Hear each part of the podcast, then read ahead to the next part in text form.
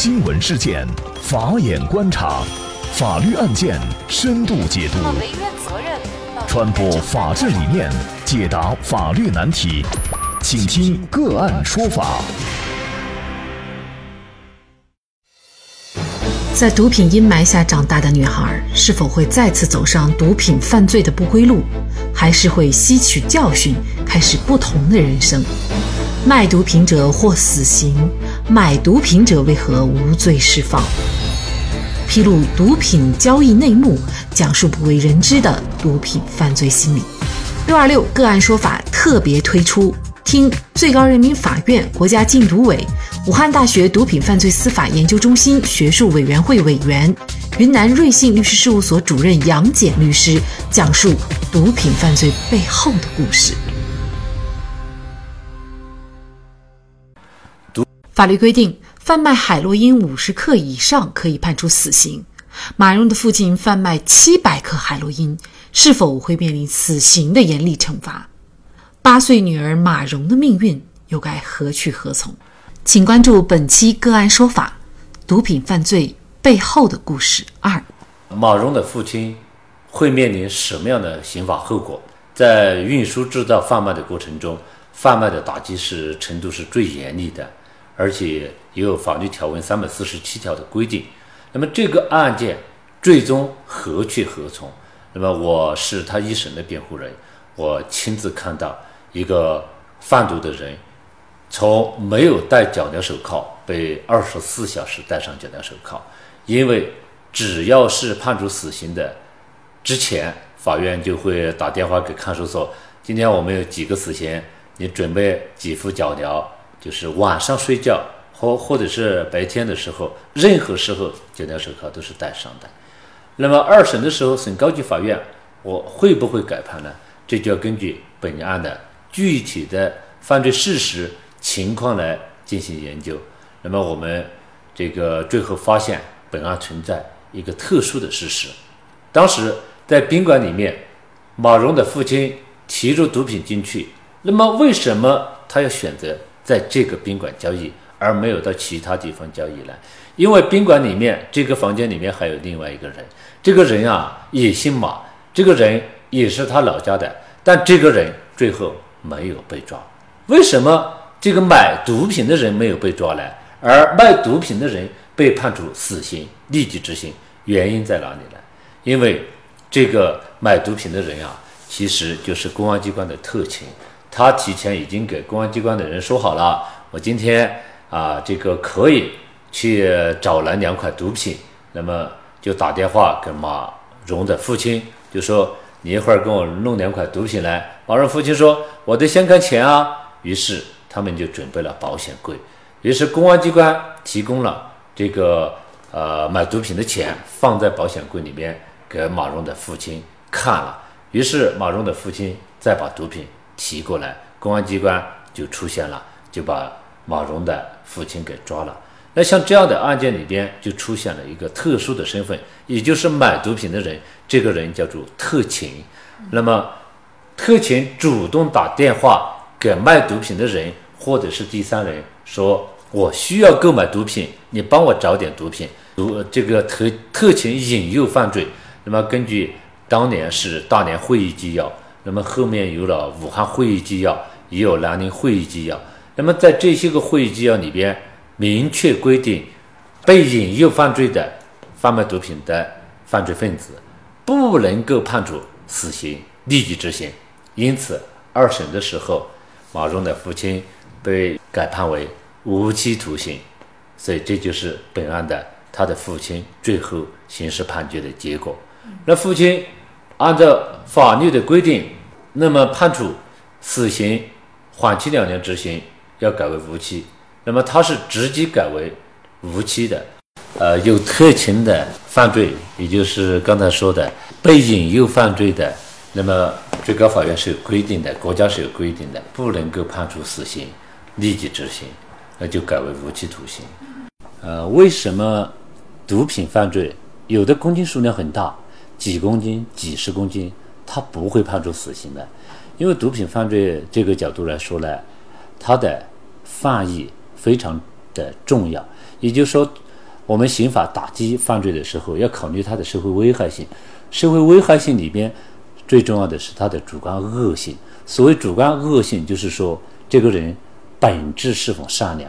如果是说一个善良的人，偶尔走上错误的道路，我们是可以原谅的。就像一个孩子，偶尔犯了一个错，我们还会为他开脱，还希望他好一点，以后不要再犯了。如果是一个经常犯错的孩子，我们会责骂他，甚至用棍子来抽打他。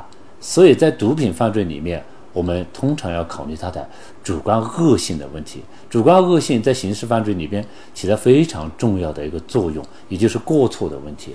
那么，为什么我们呃最高法院在毒品犯罪里边对引诱这一块是不判处死刑？也就是说，有的数量很大不判处死刑，那是因为很多案件存在引诱的情况。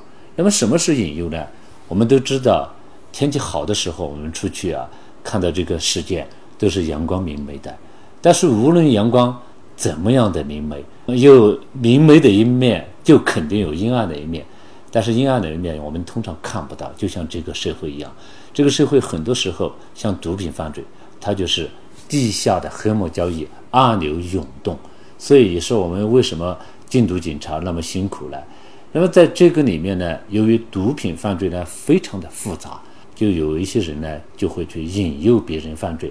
什么叫这里呢？涉及专业术术语的问题。一个是特勤，什么是特勤呢？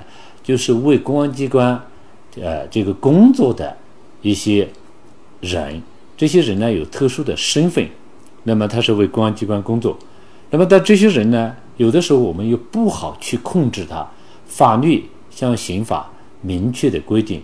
禁止犯、禁止引诱他人犯罪的，但在毒品犯罪这一块呢，打击毒品犯罪的这种特殊性、复杂性呢，我们需要。那什么叫特情？就是向公安机关提供情报，就说张三是特情，他说李四啊，现在正在准备毒品交易。因为从国际法上讲，国际，呃，世界各国打击犯罪的情况来讲，像毒品犯罪啊。像恐怖犯罪啊，它是允许引诱的，但是允许的过程中如何去控制防范，这是每个国家很艰难的一个选择。那么在这里呢，所以我们国家就选择了，你可以引诱，但是引诱的时候量刑是有差别的。那什么叫引诱呢？比如说张三是特勤，他看见李四很有钱，他说啊，我带你去做个生意，太赚钱了。他说什么生意？就是弄点白粉卖啊。这个时候他就动摇了，本身李四是没有去贩毒的意思表示意图，他就是一个没有想法、没有犯罪想法的人。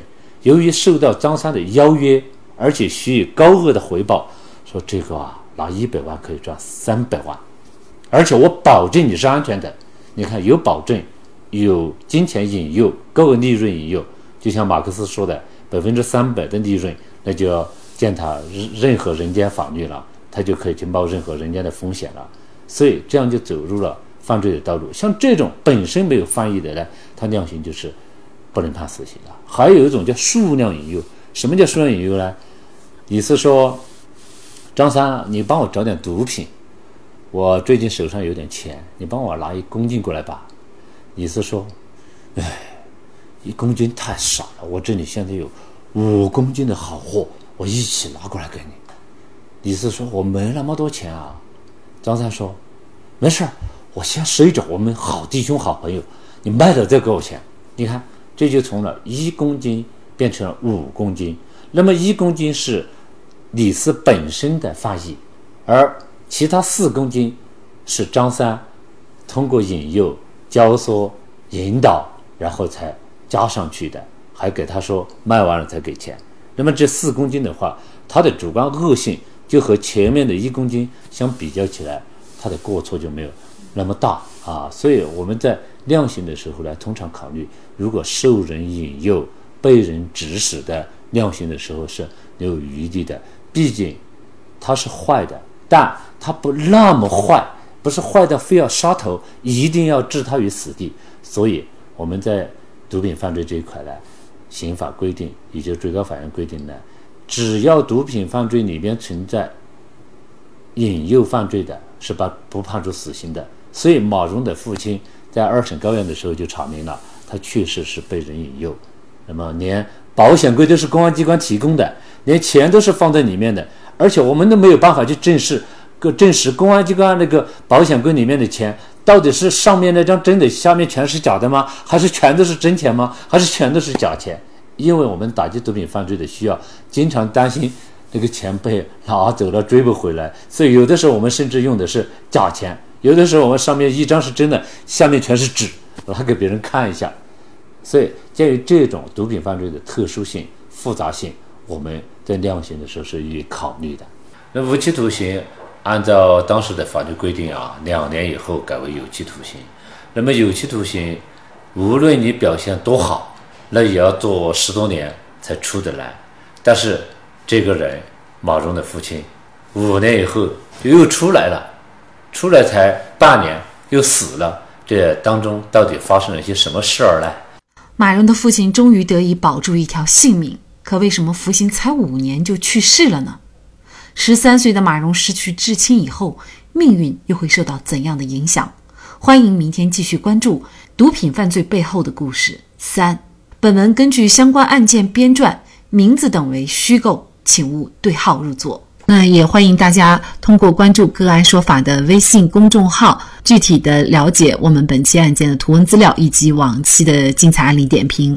另外，您在生活工作当中遇到一些法律问题，都欢迎您通过添加幺五九七四八二七四六七幺五九七四八二七四六七这部电话号码的微信号向我们进行咨询和交流。